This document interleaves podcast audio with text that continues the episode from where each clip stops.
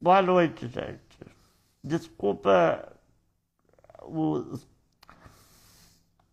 as falhas técnicas. Sejam muito bem-vindos a mais um, mais um episódio do. Peraí. Do Pod Live. O seu primeiro e único podcast aqui no Instagram. Eu sou Ricardo Tostes. O Pod Live terá episódios semanais toda terça-feira às oito da noite. Aqui no meu perfil do Instagram. E logo após o encerramento do episódio, ele estará disponível nas principais plataformas de áudio. Para encontrá-los, basta acessar o link que fica aqui no meu perfil. Não deixe de seguir, curtir, comentar essa live. Mande ela para o máximo de amigos que vocês puderem. E também não deixe de me seguir aqui no Instagram. Esse episódio tem o apoio dos parceiros do app Americanas, Dimensão e Crackbet. E também do Calil Capone. Durante o episódio eu falo um pouco mais sobre eles. Vamos para a nossa convidada de hoje. A convidada de hoje é formada em medicina pela Universidade Estácio de Sá, com residência médica em clínica médica pelo Hospital da Lagoa. E também fez residência médica em geriatria e gerontologia pela Casa de Gerontologia Brigadeiro Eduardo Gomes, na UFRJ. Atua em consultório aqui em Itaperuna. É diretora técnica da empresa de assistência domiciliar Life Care, que oferece internação e atendimento domiciliar com equipe multidisciplinar. Hoje eu tenho a honra de conversar com a doutora Roberta Lima Picanço Siqueira, mais conhecida como Roberta Picanço. Gente, eu vou chamá-la para live aqui, ó. Ajuda aqui.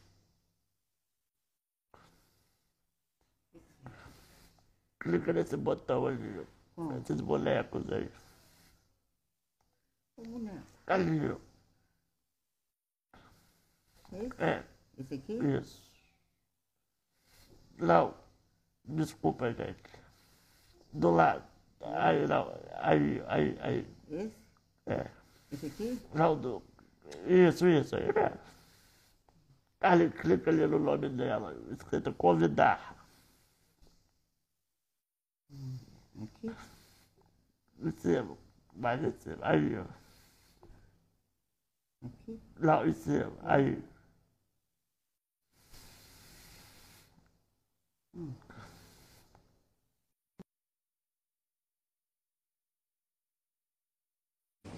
Vamos aqui? É, Volta para para baixo. baixo. é. Boa noite, doutora Roberta. Boa noite. Convite dado, convite aceito, Ah. né, querido Ricardo? Hoje foi, um curso para essa live sair, doutora. Mas eu não sabia que você estava hospitalizado, Ricardo. Você é um guerreiro mesmo, Tá. hein? Eu estou internado desde segunda-feira passada. Ah. Mas é um exemplo pra gente, tá? Te ver. Obrigado. Deus te abençoe aí, te fortaleça. E é isso mesmo, ter resiliência, persistência, seguir em frente. Pois é. Obrigado, doutora Roberta, por ter aceito o meu convite. Não poderia ser outra pessoa para falar sobre o envelhecimento e Alzheimer, a não ser a senhora. Me sinto honrada e agradeço muito a, a confiança, a deferência. E, e aí estamos aí para a gente conversar. Doutora, para a gente começar na sua história, Conta pra gente um pouco da história da senhora. Então, eu sou eu sou formada em geriatria. A gente, antes de fazer geriatria, a gente faz dois anos de clínica médica. É, e a geriatria veio desde a minha identificação mesmo com os meus avós. Eu tive avós assim que marcaram muito a minha vida. E, mas eu entrei, não sou de família médica, então quando eu entrei na faculdade, eu ainda não sabia o que eu queria, mas sabia algumas coisas que eu já não queria, né? Não queria área cirúrgica, é... e fui apresentada, estava no, no sexto período, e a gente teve um módulo de geriatria, e na primeira aula eu falei assim, é isso que eu quero. Eu fiquei apaixonada, e, e realmente é, é presente e futuro, né? O envelhecimento populacional. O envelhecimento é a maior conquista, né? É, do nosso último século, né, em termos globais, né, de, de tantas evoluções que acontecem, mas com certeza uma vida longeva é uma conquista de toda uma sociedade, né? E, e aí foi uma coisa muito natural que, que foi acontecendo na minha vida e descobrindo, então já participando de congressos, de simpósios, e isso ficou muito claro na minha vida já desde o início, então, da minha metade, mais ou menos, da faculdade. E vim para Itaperuna, em 2010 eu concluí minha residência de geriatria, e aí logo que eu vim, meu marido tem esse olhar mais empreendedor, então a gente montou uma empresa junto de home care, né, que é a Life Care, e que é mesmo, tem fala muito em comum com a minha especialidade. A gente assiste não só, claro, idoso, mas a grande maioria são idosos, mas pacientes portadores de doenças crônicas que necessitam de cuidados contínuos e, e a, a internação hospitalar traz vários riscos, né? E, enfim, a, a, o atendimento domiciliar ele tem vários ganhos no cuidado do paciente em termos de qualidade de vida, minimizar infecções. Então, é, foi uhum. isso que eu fui me dedicando nesses 13 anos que já tem a empresa, e sempre no meu consultório.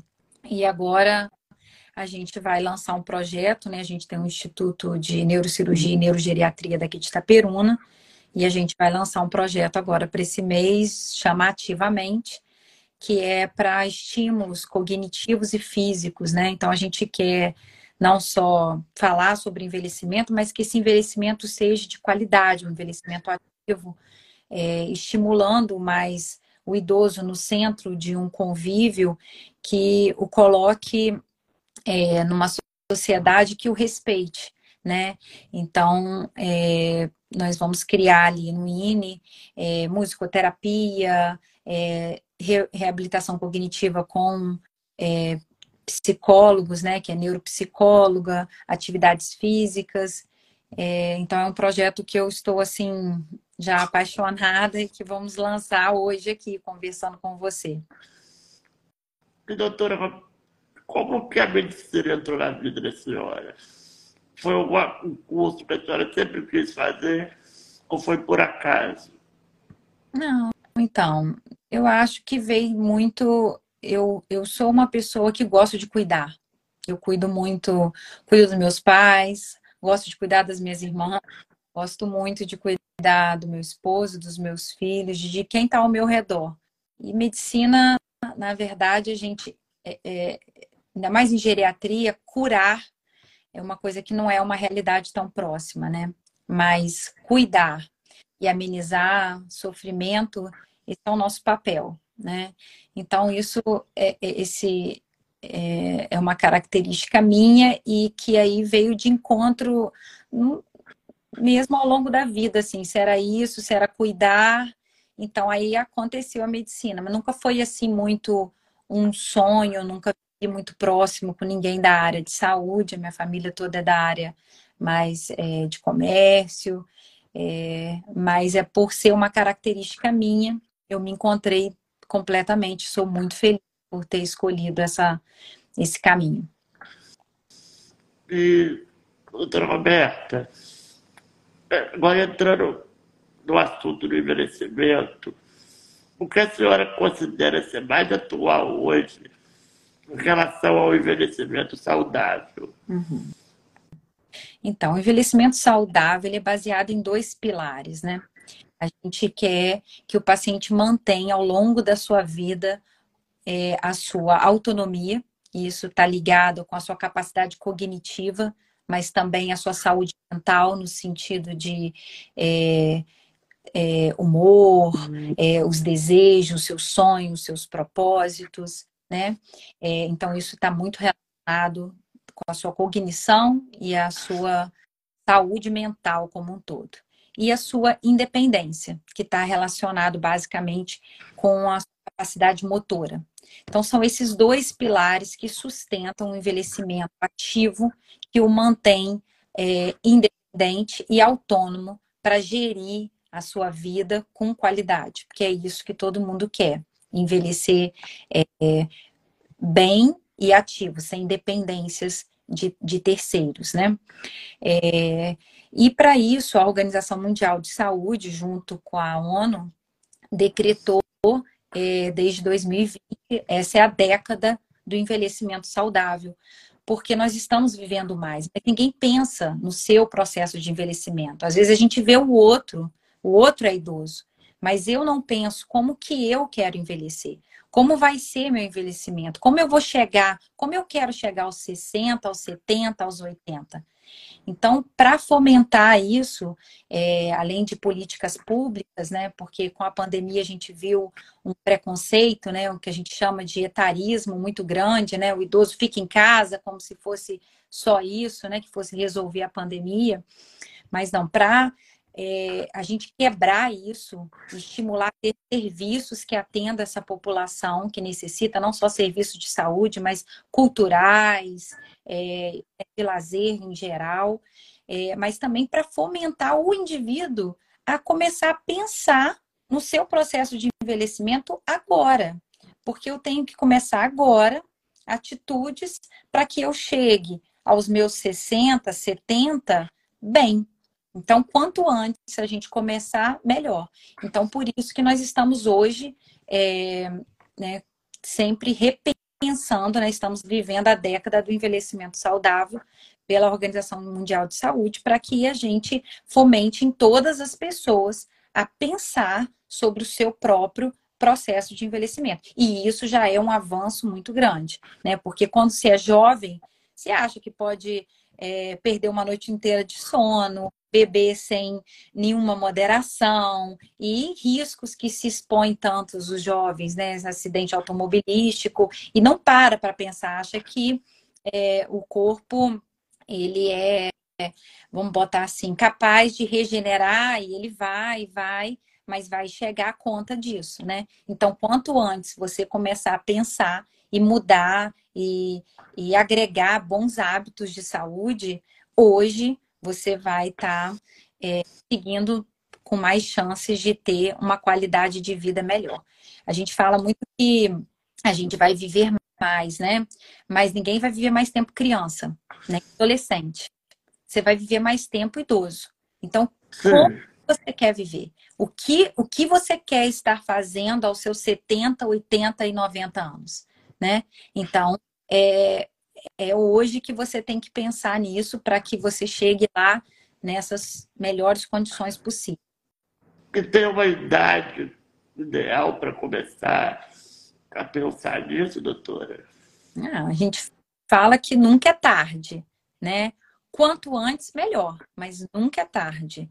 É, a gente deve inserir isso já também desde desde a consciência das crianças, né? A intergeracionalidade, que é essa conexão entre gerações, os mais jovens com os mais idosos, isso traz um ganho muito grande é, para toda a sociedade, né, de uma forma é, muito positiva, né? A gente vê desde, vamos colocar assim, os indígenas, né? Quem são os caciques, quem são os chefes da tribo, né? Como é importante, porque já vai quebrando na criança essa, esses preconceitos que ficam nas interlinhas, né? Nossa, mas você já tem 70, você tem 80, nossa, mas você tá tão bem, né? Parece que tem essa idade.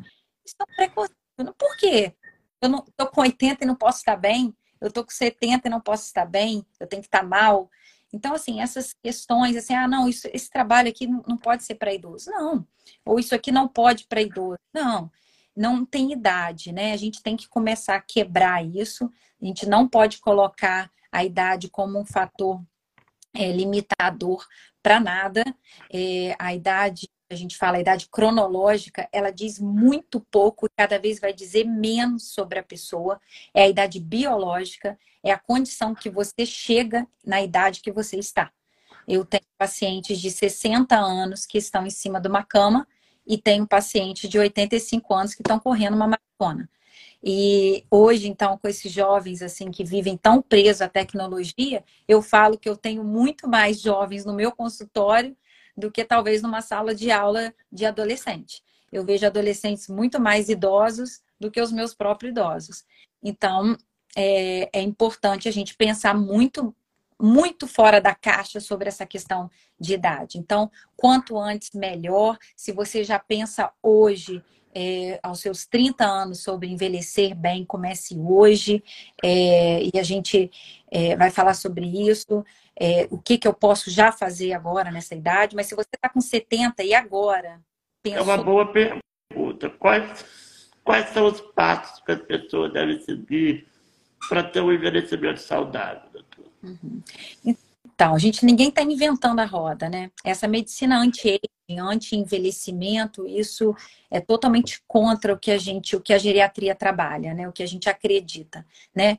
Então a gente tem que para fazer essas, esses é, um, dois pilares, né? Para a gente envelhecer bem, é uma alimentação saudável, é, a base de muitos legumes, é, verduras, né, frutas, é, e atividade física, né? Atividade física, ela é o pilar porque ela, na verdade, é uma mudança de hábito que gera outras mudanças de hábito, né? Você, você fazendo uma atividade física, além de você aumentar a sua rede de apoio, além de você é, melhorar a sua qualidade de sono, diminuir a sua ansiedade em relação ao seu hábito alimentar, é, enfim, ela traz ganhos secundários que vai mudando toda a sua postura é, de vida, né? Ajuda a diminuir tabagismo.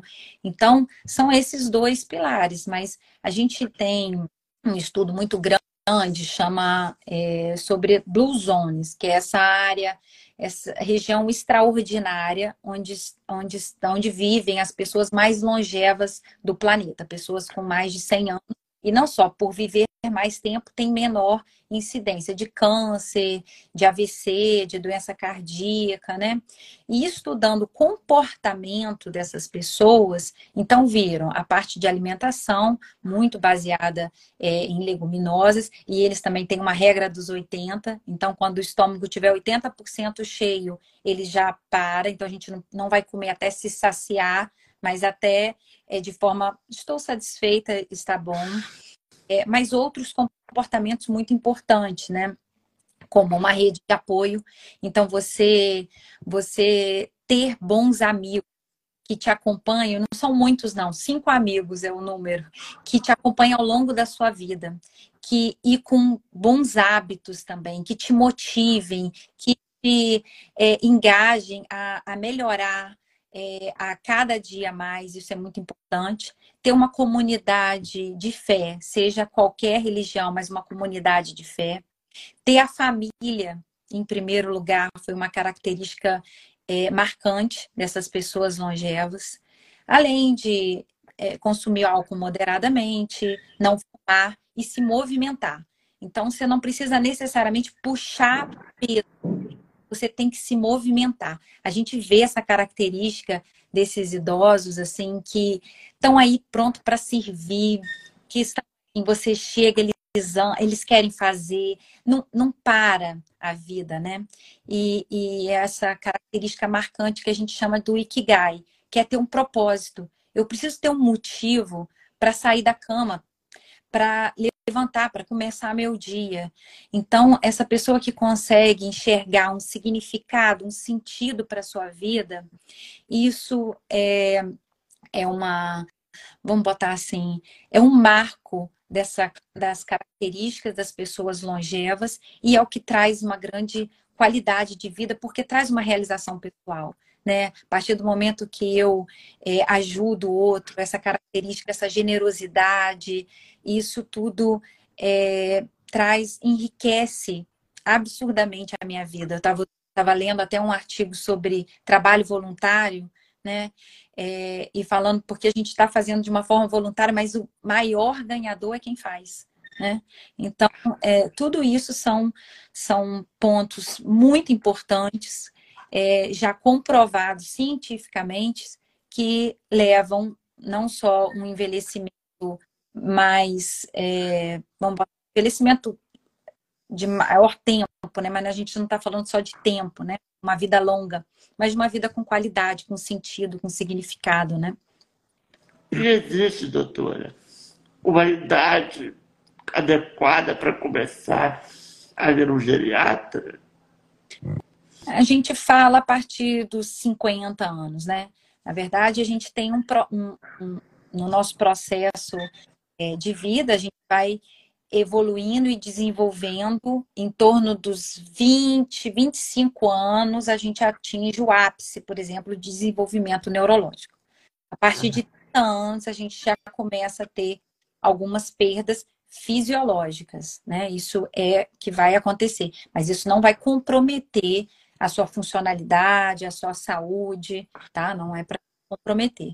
Então, é, a partir dos 50 anos, começa a incidência maior de doenças crônicas, seja hipertensão, seja diabetes, colesterol. Então, tem que começar a rastrear essas doenças e inserir de uma forma mais é, contundente essas, esses hábitos saudáveis de vida, que é, é que são todos esses que a gente estava falando, atividade física, uma alimentação saudável, é, tudo isso. A primeira consulta do paciente do, geriatra, ela, ele vai investigar o que na vida dele? Uhum. Então, depende muito da idade, né? A gente fala que assim, é, quando às vezes o paciente só vai ao geriatra quando o leite já derramou, né? Acha que ao geriatra é quando não, eu ah, eu acho que eu tô, vou chegar na fase, né? Então, não tem muito. Na verdade, isso é uma questão cultural, né, Ricardo? O médico ainda cuida muito da doença. O médico é. não está atrelado a cuidar da saúde. E isso é uma pena. Mas isso vem mudando, né? Agora, uma especialidade médica que chama medicina do estilo de vida. Porque é isso. Eu não posso é, plantar, colher banana se eu plantei maçã né? Então, assim, é o estilo de vida. E a gente na geriatria, a gente vê cada vez mais, assim, o, a, a genética, ela é responsável por 25% do seu envelhecimento. 75% são seus hábitos de vida, é o estilo que você viveu ao longo da vida. Então, é, é muito importante a gente já pensar em cuidar da sua saúde, em promover mais saúde, melhores hábitos. Então, é, quando você vai precocemente ao geriatra, por exemplo, aos seus 50 anos, na, né, no meio da vida, é, você vai fazer um check-up clínico, né? Como eu uhum. disse na minha formação, antes de fazer geriatria, a gente faz dois anos de clínica médica.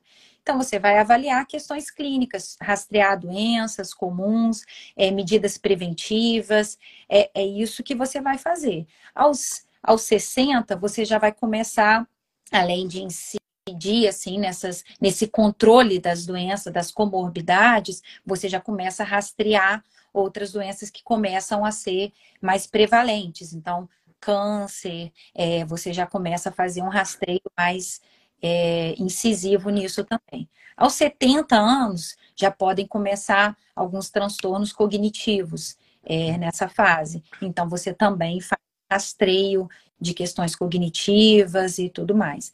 Então, é, é cada fase você vai é, avaliando, rastreando se tem alguma doença é, e promovendo saúde, pro, estimulando mudanças de hábitos de vida, cuidando, né? Para se ter boa memória, tem que ter boa saúde. Então, não adianta você querer, é, aos 80 anos, já estou esquecido. Às vezes, você ali já tem realmente pouca coisa para oferecer o paciente, infelizmente. Então, quanto antes, melhor. Hoje, quais são os erros, doutora, que as pessoas mais cometem quando querem o envelhecimento bem, o envelhecimento saudável? É, então, eu acho que, que o erro é você pe ficar pensando só na doença, né? Você não pensar é, nos seus cuidados de saúde. É, a gente tem que, é, vamos botar assim, ter capitais, né? Buscar esses capitais é, de saúde que você vai, ao longo da vida, construindo e agregando, né? Então, é, as pessoas às vezes acham que não dá mais tempo, né? Por exemplo, a pessoa que fuma. Então, tem estudos é, que mostram, você duas semanas depois que você parou de fumar, é, já começa a melhorar toda a secreção pulmonar. A partir de 5 a 15 anos, você já tem o mesmo risco de ter AVC do que de uma pessoa que nunca fumou na vida. Então, aos 65 anos, se eu parei de fumar, quando chegar aos 80, eu tô com o mesmo risco de como se eu nunca tivesse fumado. E as pessoas às vezes acham, não, não vale a pena. Não, vale a pena sim. E, e quanto antes, se você parou já há muito tempo, ótimo. Mas se você pensar em parar agora, isso vai repercutir para que você tenha uma velhice com mais qualidade, né? E para quem é idoso, doutora, como que ele pode ter uma velhice saudável? Então, para quem é idoso, é, é isso. A medicina, como a gente falou, né? Principalmente a geriatria, a cura é, é, é um processo mais difícil de acontecer, apesar dele acontecer. A gente pode ter condições que a gente é, cura. O, o, cuidar, né? A atividade física, o idoso ele é capaz de aprender ao longo da vida, formar novas conexões cerebrais. É, isso tem sido cada vez mais provada com esses programas de reabilitação cognitiva, assim como ele é capaz de melhorar a massa muscular. E a construção da massa muscular, ela é pilar para o envelhecimento saudável. Por quê? 50 a 70% do nosso metabolismo é gerado pelo músculo, né? E é, a, ele, a, a, musculatura esquelética, ela, ela, vamos botar assim, ela está totalmente ligada com o nosso sistema imunológico e com a nossa condição de saúde em geral. Quando eu começo um processo de sarcopenia, que é a perda dessa massa muscular, e isso acontece a partir dos 40 anos, eu perco mais ou menos 1% de massa muscular por ano. Então, quando eu chegar aos 80, eu perdi 40% do músculo. Então, se a gente começar já construir músculo, e isso o idoso pode construir mesmo, já muito idoso, mas quanto antes melhor, eu previno uma cascata de eventos negativos que a sarcopenia leva, que é, são quedas, restrições, dependência funcional e inclusive morte. Então, é, a atividade física de resistência no idoso já foi provar melhorar vários desfechos negativos, é, além de, como eu disse, que a atividade física ela é um grande modificador de outros hábitos, e isso também a gente percebe na qualidade de vida da pessoa, né?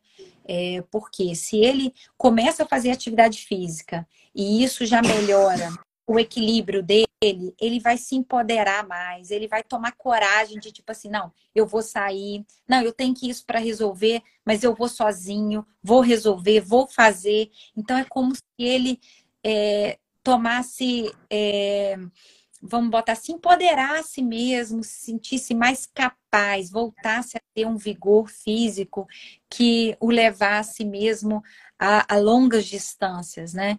Então, e isso é muito importante. Ah, então vou, vou viajar, não ia, vai aquele grupo de amigos, ah, não vou, porque às vezes eu fico cansado. Não. Então, se você está engajado numa atividade física, isso te encoraja a fazer coisas que às vezes você vinha abandonando e sem perceber né?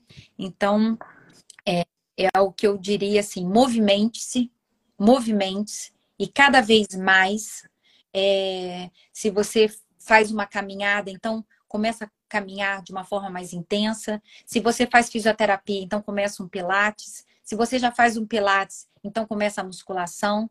É isso.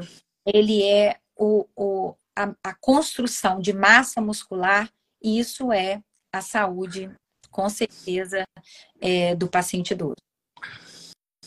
O que você acha, doutora, que o Alzheimer tem ligação com um quadro depressivo no idoso? É. Então, é, o Alzheimer a gente não sabe exatamente uma causa específica, são vários fatores associados, né? Mas dentre os fatores é, de risco, é, em 2020, a Lancet, que é uma, uma, uma revista né, científica de grande renome, né, muito séria, é, definiu, reeditou, porque eram nove os fatores de risco modificáveis para prevenção da demência de Alzheimer. Então, ampliou-se esses fatores de 9 para 12. Né? E uhum. Os fatores de risco para a demência de Alzheimer está a depressão. E não só a depressão, mas o isolamento social. E, e uma coisa que foi, que aconteceu, né? Pandemia, é fato que muitos idosos, é, pessoas né, em geral, mas principalmente os idosos, ficaram numa reclusão social muito grande. E, e isso, quem já tinha alguma alteração cognitiva que fosse leve, a gente viu que isso evoluiu de uma forma muito, muito importante na vida do, dos pacientes. Então, é, todas essas doenças psiquiátricas de longa data, não só a depressão, mas o transtorno bipolar, é, própria esquizofrenia, tudo isso é um fator de risco. Mas entre os 12 fatores de risco para a demência que são bem conhecidos, na meia idade, a depressão e o isolamento social são fatores já comprovados cientificamente que aumentam o risco de ter demência. Durante a pandemia, doutora, os índices de Alzheimer aumentaram muito? Sim. Então, o que a gente viu, é claro que existe é, uma, também uma demanda reprimida, né? Muitos pacientes deixaram de se cuidar, deixaram de ir ao médico, então, quando, quando voltaram, é, a, a, as suas condições de saúde já, já estavam piores, né, muitas das vezes, é, e tiveram outros fatores geradores. Então, aquela pessoa que era ativa, participava de um grupo da igreja, fazia sua atividade física, saía para fazer compra, foi deixando de fazer e isso são estímulos cognitivos, deixando de ter suas interações sociais. Então, isso é, com certeza repercutiu é, negativamente no, na cognição dos pacientes e acelerou processos cognitivos que poderiam vir a apresentar daqui 10 anos e agora aumentaram, sem dúvida, o índice e a prevalência de demência nos anos. Doutora, já que a gente está falando de Alzheimer, que é um assunto que me interessa, que eu gosto muito, pela situação que aconteceu com a minha avó, né? Com o Alzheimer, ele começa a dar algum sinal na pessoa. Uhum. Digo, o paciente tem conhecimento que ele está começando a esquecer as coisas é, então, a, a, demência de Alzheimer é a demência mais comum, então é a demência mais estudada, né? Hoje se sabe que é como se fosse a ponta do iceberg. É, Na verdade, eu queria até pedir para a senhora comentar. O que é o Alzheimer? Então, o Alzheimer é uma síndrome, porque não é, não é só uma doença, a gente porque contempla vários sintomas, né?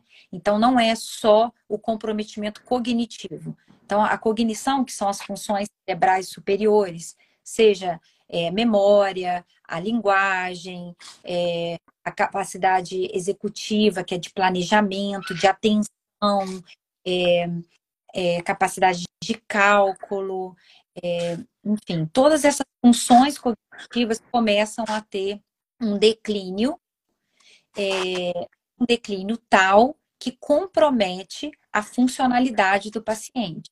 Então, é, é como vai tornando esse paciente cada vez mais dependente. Começa nas suas atividades laborativas, então é aquela dificuldade, a demanda no trabalho que começa a ficar acima da sua capacidade de realizar, até nas suas capacidades das suas relações, é, vamos botar assim, comunitárias, sair, gerenciar finanças, é, dirigir, gerenciar o seu próprio remédio, seus compromissos, até um comprometimento tal que o torna dependente para suas atividades básicas, né? Seu autocuidado, banho, vestuário, higiene. E além desses cognitivos que, geram uma dependência funcional, há as manifestações neurocomportamentais. Então, seja depressão, seja agitação, seja agressividade, irritabilidade, alucinações. Então, são várias alterações neuropsiquiátricas que o paciente pode desenvolver. É, isso não tem uma receita de bolo é, ao longo do desenvolvimento da, da doença. Mas... Existe alguma prevenção, doutora? Sim. Então começa, começa com esses bons hábitos de saúde, né? Só, só para eu voltar naquele raciocínio que eu estava falando da ponta do iceberg. Sim. Então, assim, a demência, quando você faz o diagnóstico de demência, na verdade, se sabe que há mais de 10 ou 20 anos antes já estava acontecendo um processo neurodegenerativo, um processo de perda neuronal, e dano cerebral. Mas o paciente, às vezes, a manifestação é subclínica. E o paciente, como você perguntou, tem algum sinal? O paciente tem noção? Não, a gente chama de agnosia. O paciente não reconhece o déficit. São muito raros os casos do paciente perceber e, inclusive, pode gerar um sofrimento, porque ele, ele esquece e ele sabe que esquece, aquilo deixa ele é, afeta muito o emocional dele, mas geralmente ou é o profissional de saúde que o acompanha e começa a identificar, ou muitas vezes a família. Mas aí eu abro um parênteses, porque muitas vezes é considerado normal. A pessoa acha que, ah, isso é do idoso mesmo. Não, está esquecendo, mas isso é dele mesmo. Idoso esquece.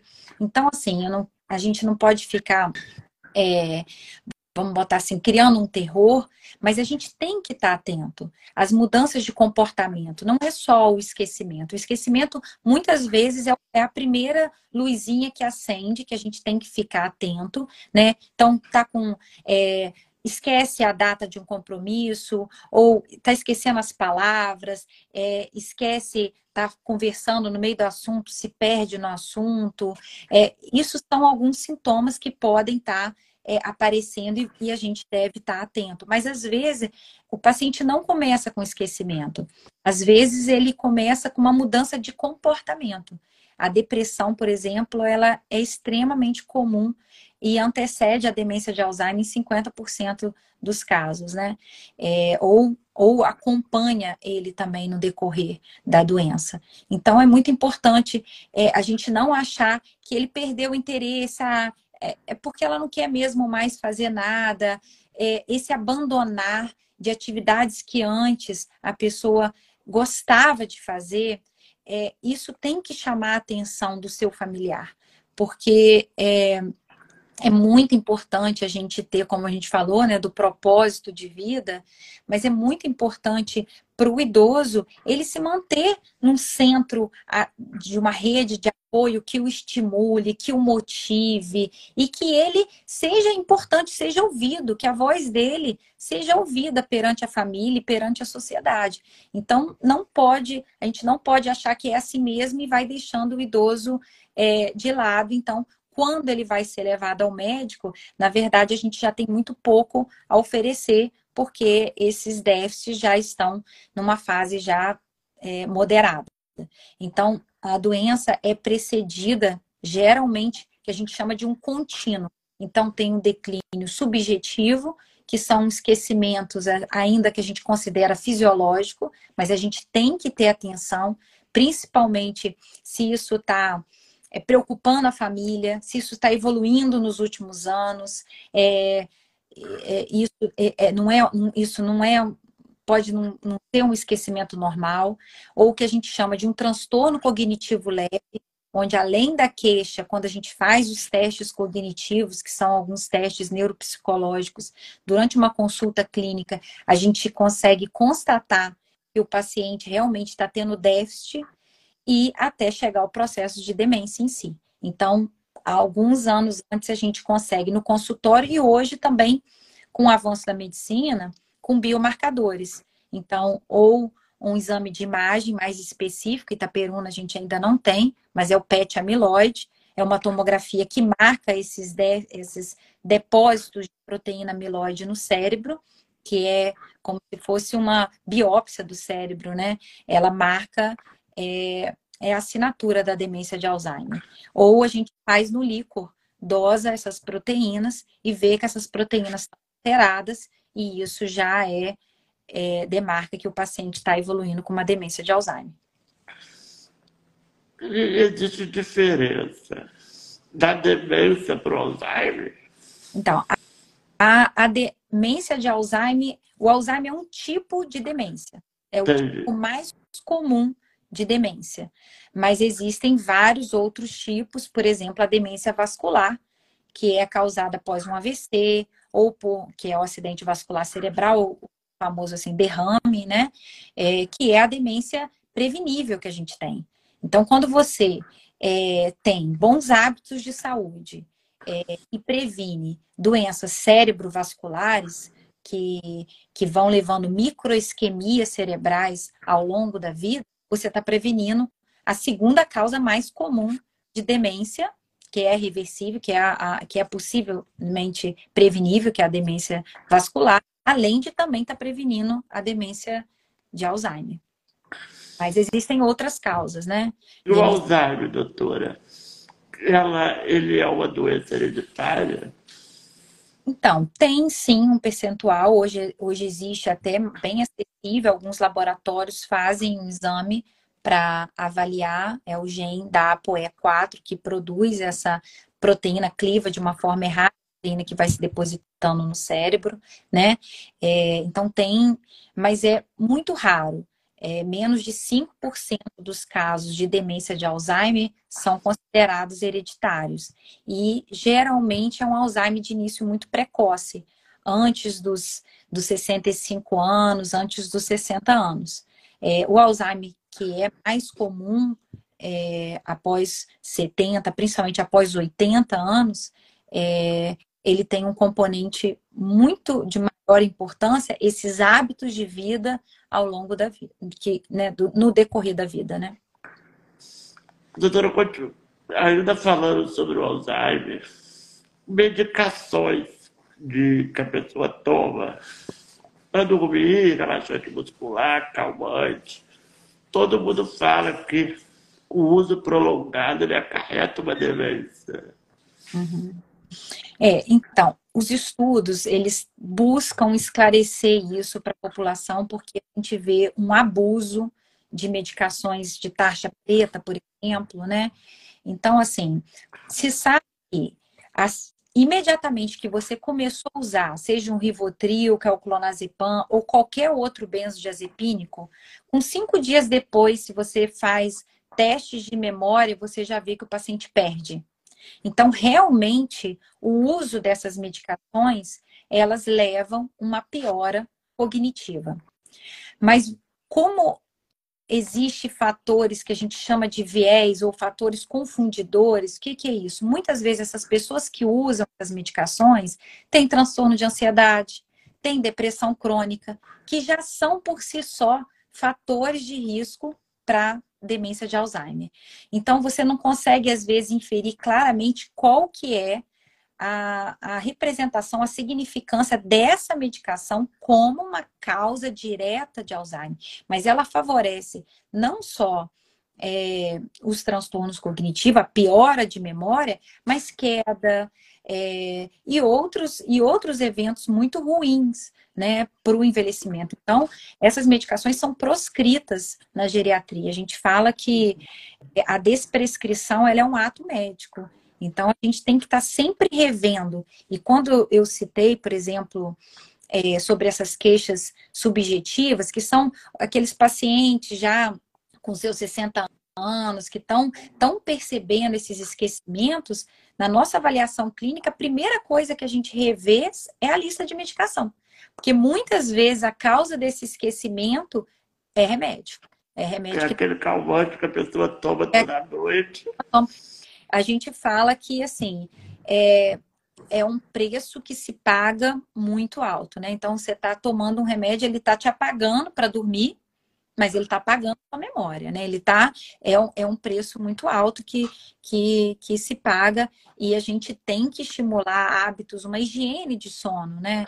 Porque você tomar só um comprimido, deitar e dormir, não é por aí. Então, tem que é, ter uma rotina estruturada, fazer atividade física, ter uma atividade mais relaxante, diminuir o uso de celular ou dessas telas, essa luz azul à noite, muita informação, coisas que, que nos trazem ansiedade. Então, se eu estou preocupada, eu não vou dormir bem.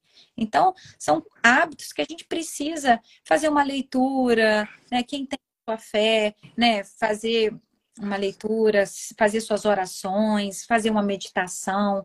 A meditação hoje ela tem sido muito estudada pela neurociência sobre os efeitos positivos da meditação é, no cérebro, né? Então ela tem sido como um fator protetor para essas doenças neurodegenerativas, né?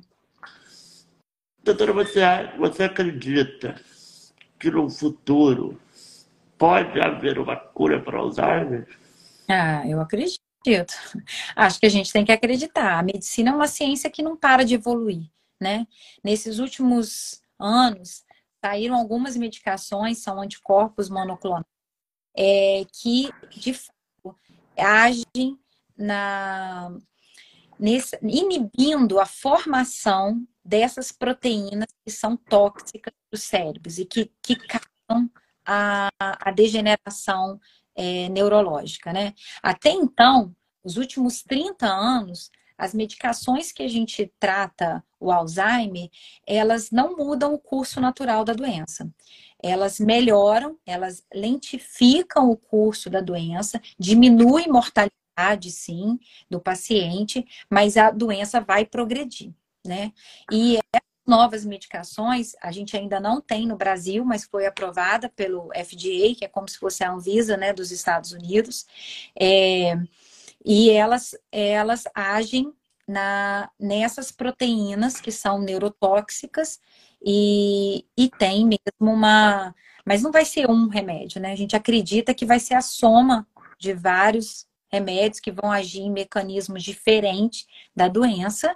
E quem sabe, como antes não se pensava, é, vou falar assim, é, quantos cânceres que antes não eram curados, hoje são curados, e também quantas doenças que antes eram fatais, por exemplo, a própria AIDS, que virou uma doença crônica, né? Então, assim, eu acredito que é, a gente está numa grande evolução e que nos próximos cinco anos a gente vai ter um avanço muito grande no tratamento da demência de Alzheimer. O Alzheimer tem níveis diferentes? Tem. Então, assim como eu falei, que existe um contínuo, né? Que antes de manifestar a demência, o paciente já vinha com um processo de degeneração cerebral cerca de 20 anos antes. Quando ele tem é, uma demência, dado o diagnóstico, a gente vai classificar se é uma demência leve, se é uma demência moderada, se é uma demência grave. Divide em três fases. E o que é, vai fazer essa, essa classificação, vamos colocar o níveis de demência, é, além do grau de comprometimento das funções cerebrais, é, que vocês vão percebendo, né? Por exemplo, quem tem um familiar, do qual ele vai ficando cada vez mais esquecido ou mais repetitivo, até apagar certas memórias. A gente fala que existem memórias que ficam cristalizadas, né? Então, um advogado, né, que debruçou a vida dele toda sobre a lei. Então, isso são memórias que às vezes ele vai demorar muito para esquecer. Então, quando ele já começa a esquecer faces de pessoas próximas, então são é, são comprometimentos que vão demonstrando é, um avançar maior da doença, mas não só isso, não só as funções cognitivas, mas a dependência funcional. Esse que, na verdade, é o maior marco e que leva a maior sobrecarga né, do, do familiar, né, que é a dificuldade. É uma doença que atinge a família toda, né? É, a gente fala que a gente tem que fazer uma unidade de tratamento. Eu não trato um paciente sem não englobar a família, né? Até porque esse idoso vai se tornando dependente, a gente precisa que a família entenda para que estimule ele, para que coloque ele no centro de cuidados e ative ele a fazer atividades dentro do nível dele, mas é, insira nas atividades domésticas, vem cá, vamos sentar, vamos rasgar uma taioba, vamos catar um feijão, é, e não isole. Ele tem que participar, ele tem que estar ativo ali dentro do domicílio, dentro das condições né, dele, adequadas, mas estimular. Até mesmo numa demência avançada, por exemplo, no paciente já acamado, a gente tem que estimular, fazer sim a fisioterapia. As pessoas às vezes acham, ah, mas já está acamado, não vai voltar a andar. Sim, mas melhora a mobilidade, melhora e diminui dor crônica, né? Então tem que fazer. E é nítido, né, doutora? A gente percebe, nós como de fora, a gente percebe, a gente vê a evolução da doença, né? Porque para mim o pior dia foi quando a minha avó olhou para mim e não lembrava de mim. E é uma coisa que a gente vê a pessoa apagando, a gente convive com a pessoa lúcida e vai vendo ela apagando igual uma luz, né? Até esquecer de tudo. É. É uma, é uma doença muito triste, se a gente olhar nesse lado, né? É, dessas perdas de memórias, mas a pessoa nunca perde sentimentos, Não. né? É, é, a gente tem que, ao longo de todo o curso da doença, assim, o cuidar é, é, o, é o mais importante. E a gente é, tratar esse sentimento, ela, ela vai sentir isso até o último suspiro, né? Até o, até o último minuto que ela tiver, né? Que o paciente está conosco, ele, ele vai se, se sentir amado, cuidado, e, e, e é isso que cabe fazer, né?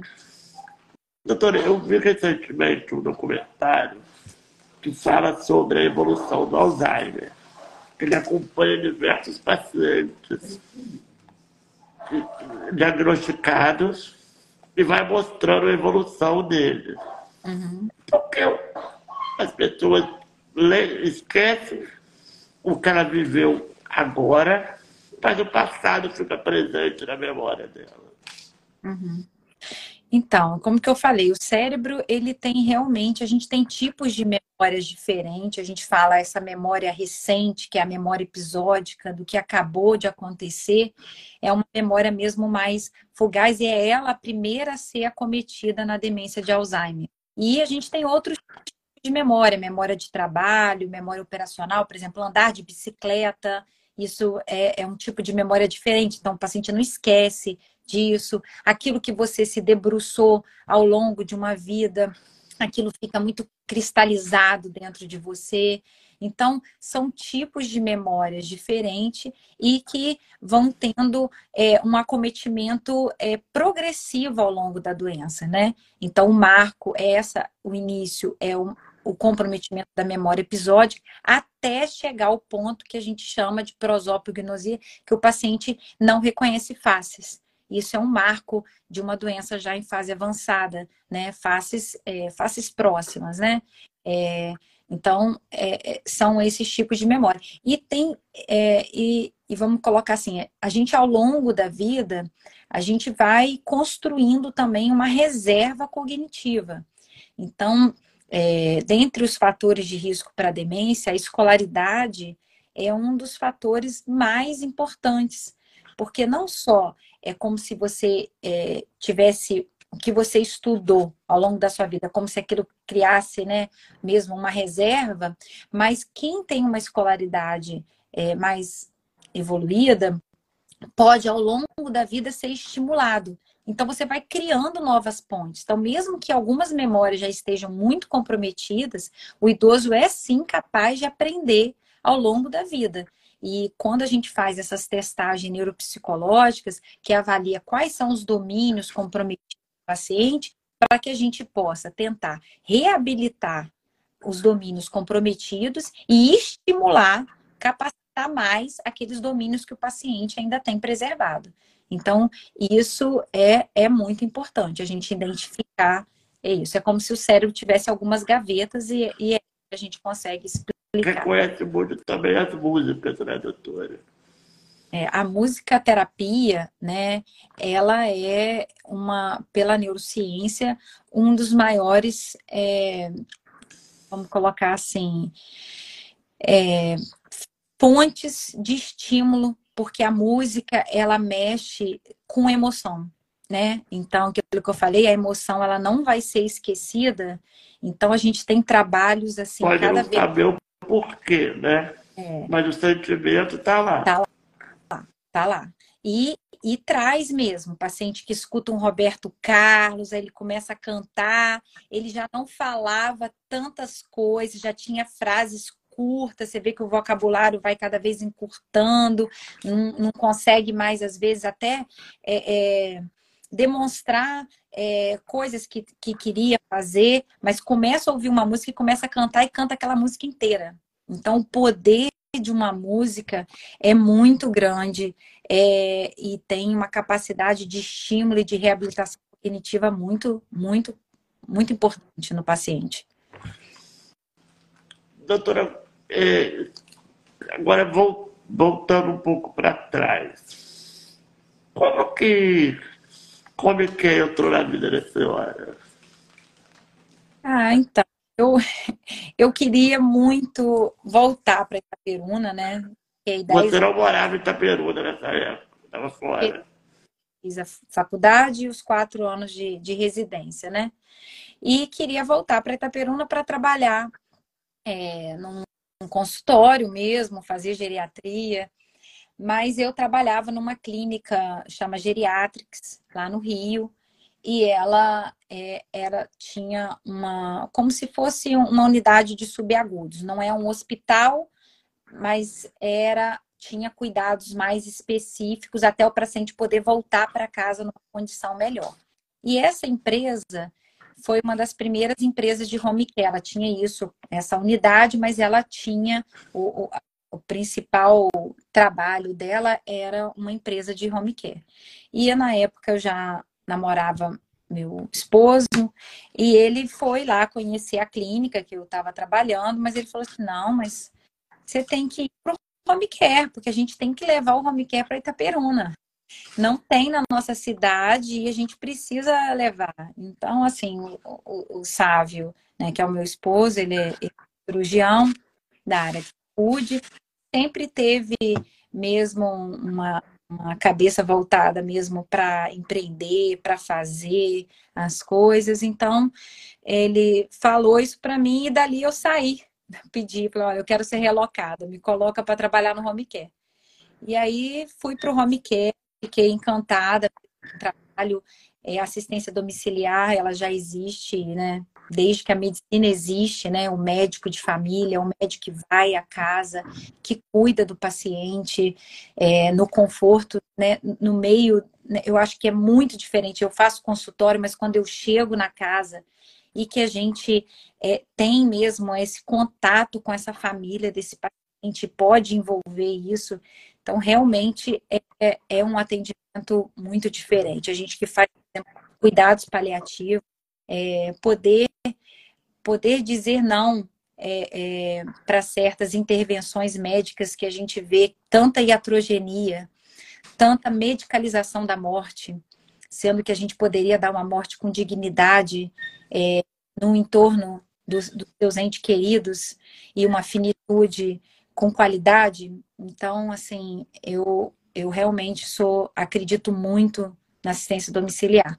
E aí, quando cheguei em Itaperuna, a gente já chegou assim com uma, uma ideia já bem sedimentada, apresentamos isso para a operadora de saúde e com os processos aí que foram acontecendo, judicialização, houve essa necessidade e a gente já estava aí pronto para começar. E aí a empresa já em fevereiro faz 14 anos, né? Então, é, faz parte muito da, da, minha vida toda aqui de Itaperuna, mas é, nasceu nasceu da ideia do sábio, mas mora, mora no meu coração. Sei. E hoje você cuida da parte médica da Life Care? É, sim, eu sou diretora técnica porque eu, eu apesar de não conseguir fazer todas as visitas, né, a assistência direto dos pacientes, eu estou sempre em contato com os colegas médicos. Eu acho que é muito importante e a interdisciplinaridade, porque é fundamental. É, o médico é um membro da equipe, né? O enfermeiro faz é, é, é, é de extrema importância, é, o fisioterapeuta, o fonoaudiólogo, o nutricionista. Então, você, você tem essa vivência aí para falar. Quanto que o fisioterapeuta, muitas vezes, quem tem que ir, te, quem que vai salvar e vai adaptar e vai ajustar e vai te deixar confortável é o fisioterapeuta, não é, não é o médico. Então, nós somos um todo, né? Essa, essa, essa soma de, de saberes, né? É, é isso que faz a diferença no cuidado do paciente, sem sombra de dúvida. Então, trabalhar é, no home care ainda tem mais esse ganho, porque às vezes no consultório você está sozinho. E no hospital, apesar de ter todos os membros da equipe de saúde, é muitas vezes um trabalho sem essa essa interdisciplinaridade, uhum. existe multidisciplinaridade. Existe todo mundo ali, mas eles não estão juntos, não estão em equipe. E estar em equipe é o que faz a diferença, sem sombra de dúvida. você estava falando de cuidados paliativos. O que seria um cuidado paliativo? Então, é o cuidado que você dispensa a um paciente que está com risco iminente de vida. Então, todo é, paciente, não só câncer, mas outras doenças em fase avançada, por exemplo, uma insuficiência cardíaca avançada, uma demência em fase avançada, é, um, um, uma insuficiência renal crônica em fase avançada, dialítica.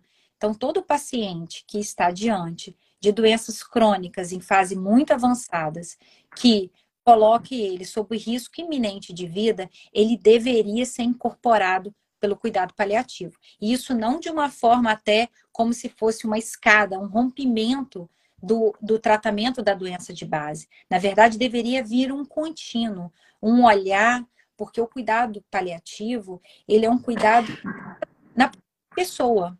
E todas as demandas, atender, porque eu não posso pensar só que eu estou tratando uma doença. Eu estou tratando uma pessoa de uma forma única, individualizada é, e atender todos os sintomas que estão inerentes no paciente, né? É, não só a dor, o desconforto, mas o sofrimento físico, o sofrimento emocional e é, psicológico, ele, ele faz, faz parte do tratamento, assim como sofrimento espiritual e, e, a, e todo o suporte social. Então, você tem que olhar esse paciente como um todo e centrar o cuidado nele e não na doença, né? É no, no, no doente, no paciente. E é isso que o cuidado paliativo faz. E como preparar a família, doutora, hum. para o filho daquela da, daquele paciente? É, então. Porque são às vezes eu percebo que a família aprende muito, né? Não quer deixar o doente ir descansar e fica prendendo ele, né? Uhum. É, é um processo, né, Ricardo? Não é fácil. Né?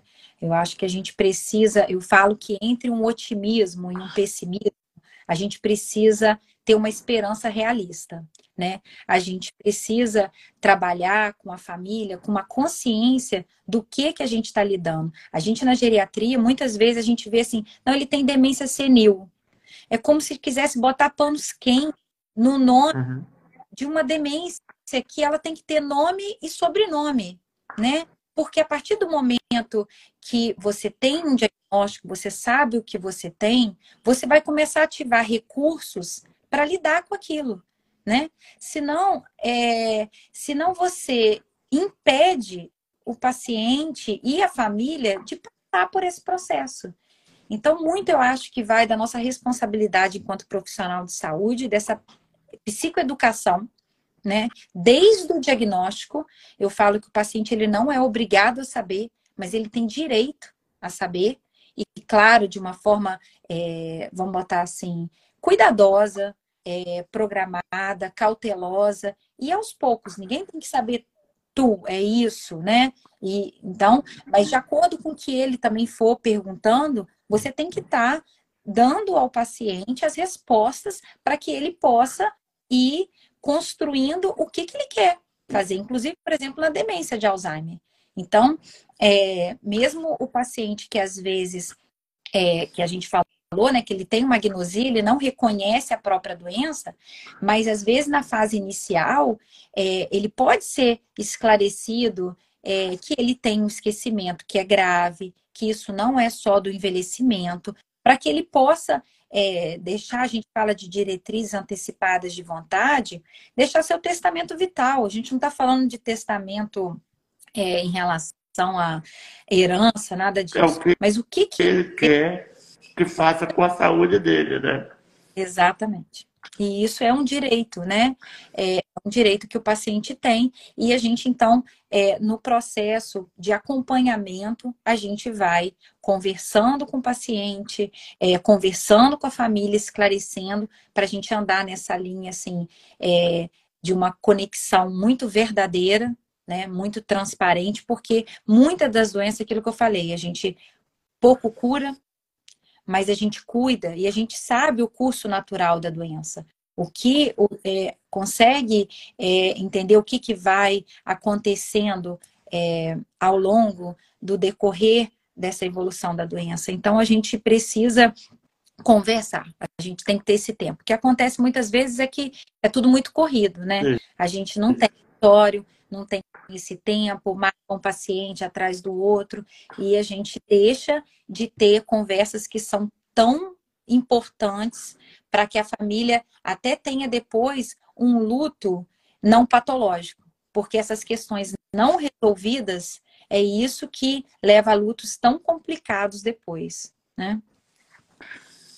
E a pandemia também, né, doutora, tirou muito essa dignidade da morte, né?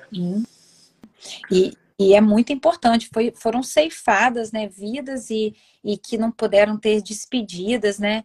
E a gente é, sabe que é, é, uma questão é cultural, mas é, faz parte, né, da nossa sociedade essa, essa necessidade dessa despedida. Esse, esse processo é, do... é um processo do próprio luto, né? Sim, faz parte, cuidar daquele corpo, despedir daquele corpo, isso tudo é, é, é foi, foram perdas que a pandemia trouxe com danos, assim, às vezes irreparáveis. Mas por isso que a gente precisa ter essa base é, espiritual, essa rede de apoio, porque é isso que nos sustenta diante desses desafios da vida, né?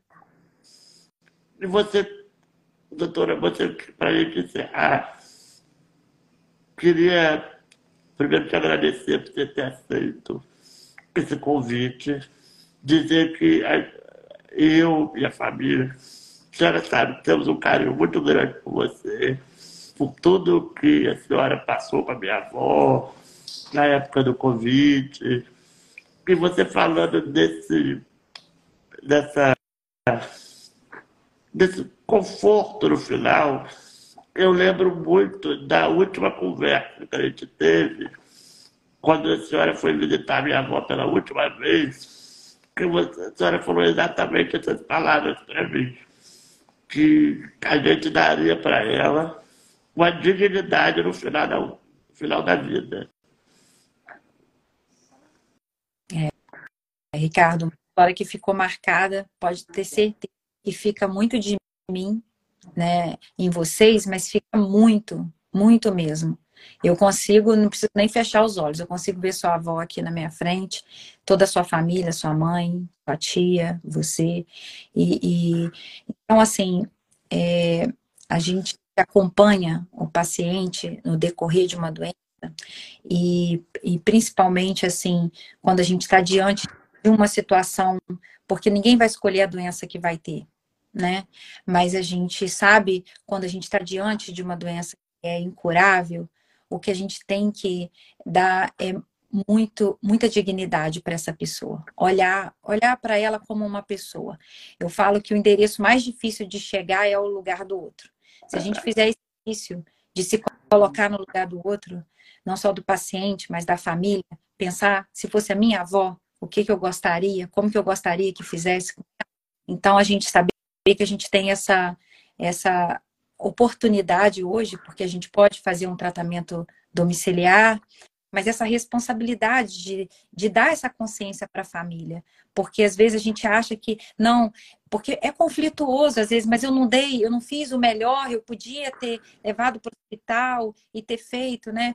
E não, mas a gente não vai, não vai reverter. Às vezes a gente chega diante de situações que a gente não cura, né? E não vai reverter. Então, se não vai reverter, eu quero estar tá aqui com ela, eu quero pedir, eu não quero, não quero que nada é, me impeça e, e, que me distancie, né? Então, é, e faça-se esse processo de despedida com muita dignidade, com muito amor. Então, eu acho. Doutora, só mais uma pergunta. Como que a senhora faz para levar todo esse sofrimento que a senhora vê para dentro de casa? É, todo a gente realmente não pode levar, algum a gente traz, né? É, fica na gente, né? A gente tem, eu acho que a, a medicina, a, a faculdade é, prepara pouco a gente, o profissional de saúde, não estou falando só a medicina, o profissional de saúde como um todo, né?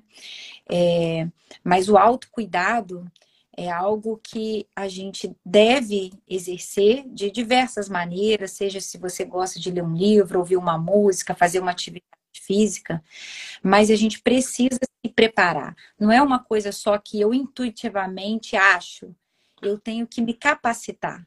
Me capacitar para conversas difíceis, me capacitar para momentos difíceis, porque a, a compaixão, ela, ela é mais do que ter empatia. Então você tem que ir além do que sentir o que o outro está sentindo, mas você tem que, quando você vai lá e ajuda, você imediatamente traz um processo compensatório para quem ajuda. Então, isso já é um processo de autocura e de autocuidado conosco, né?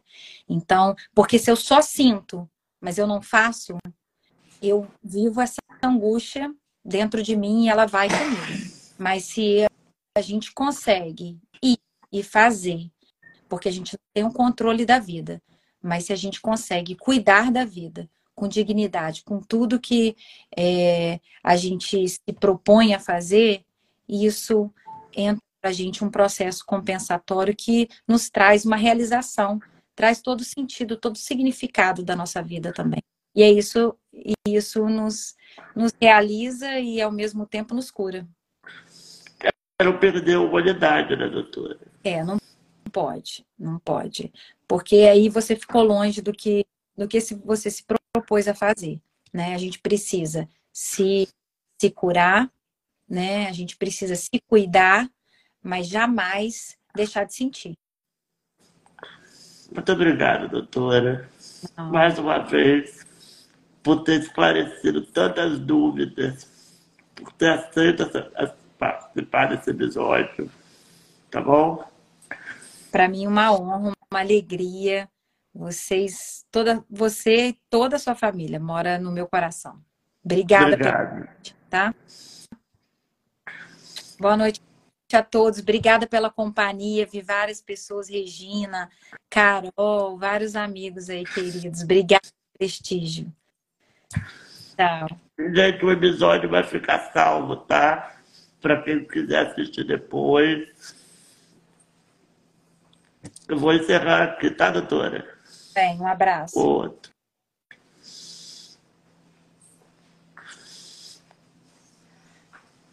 Aquele X lá.